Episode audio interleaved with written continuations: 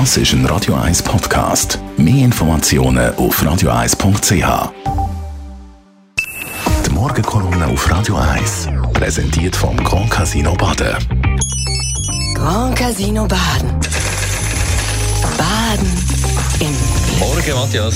Guten Morgen miteinander. Es beschäftigt die Energiekrise. Ja, ein Gespenst geht um durch Europa, um Frieden Friedrich Engels zitieren. Und das Gespenst heißt Energieknappheit. Das Thema hat sogar der Ukraine-Krieg und die drohende Corona-Welle vom ersten Platz von der Schlagzeilen verdrängt. Das ist bemerkenswert und auch erklärlich. Der endlose Sommer geht jetzt wirklich zu Ende, die Hitzewelle auch, der Winter steht vor der Tür. Und es zeigt auch, was die Leute wirklich bewegt die Ungewissheit, ob wir in Zukunft genug Energie haben und wenn ja, ob man die noch zahlen kann. Ganz brutal wird in Deutschland debattiert. Der grüne Wirtschaftsminister, der Robert Habeck, der vor einigen Wochen noch über das Wasser gelaufen ist, der Superstar von der Bundesregierung, wird jetzt plötzlich zum absoluten Versäger, zum Boomer gemacht. Entschuldigen auf Vorrat, Mobbing von der allerfeinsten Art. Würde der Robert Habeck heute übers Wasser laufen, müsste man den Rettungsdienst schon im Voraus aufbieten. Unter vielem ein von den Kritikpunkten der Opposition, er, der Habeck, löse drei Kernkraftwerke, die eigentlich Ende Jahr abgestellt werden müssten, nicht mehr weiterlaufen. Doch das würde seiner Ideologie und das von seiner Partei, der Grünen, diametral widersprechen. Ein grüne Tabuthema schlechthin. Die Grünen Deutschen sind gerade wegen ihrem Kampf gegen die Atomenergie groß geworden. Boulevard-Zeitung Bild als Seismograph der deutschen Befindlichkeit titelt heute der schlechteste Wirtschaftsminister aller Zeiten. Mehr, respektive weniger, geht gar nicht mehr. Aber Deutschland ist, ein bisschen anders als die Schweiz, energietechnisch viel mehr von Putin und von seinem Gas abhängig. In der Schweiz geht es im Vergleich zum grossen Kanton noch ganz human zu. Schweizerisch halt. Die Energieministerin Sommaruga könnte zum neuen Alain Berset, einem ehemaligen Corona-General werden. Nur ohne Privatflüge, ohne Frauengeschichten und ohne weltmännischem Auftritt. Gegen die Attacken auf den Habeck sind die Angriffe der SVP fast so zärtliche Nadelstich.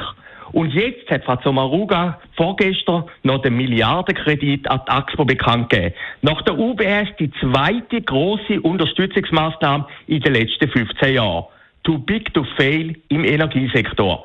Selbstverständlich ist die ganze Geschichte ein bisschen fragwürdig. Taxpo gehört den Kantonen. Was bedeutet, Staat unterstützt Staat. Zum Zweiten haben die Energiebosse in den letzten Jahren beachtliche Bonus bezogen, laut Inside Paradeplatz mehr als im Bundesrat. Auch wir Geschäftspraxis von der AXPO heute im Tage scharf kritisiert.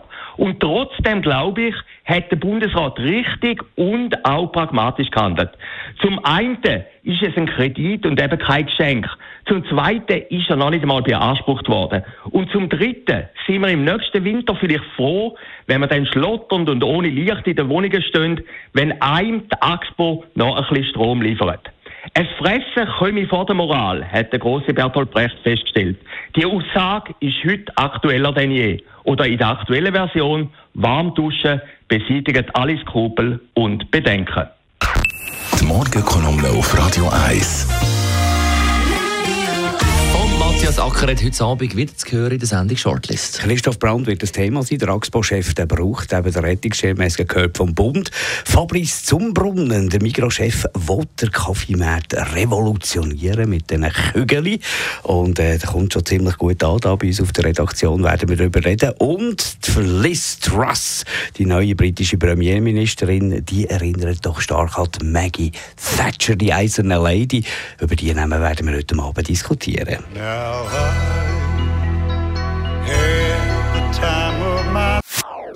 Das ist ein Radio 1 Podcast. Mehr Informationen auf radio1.ch.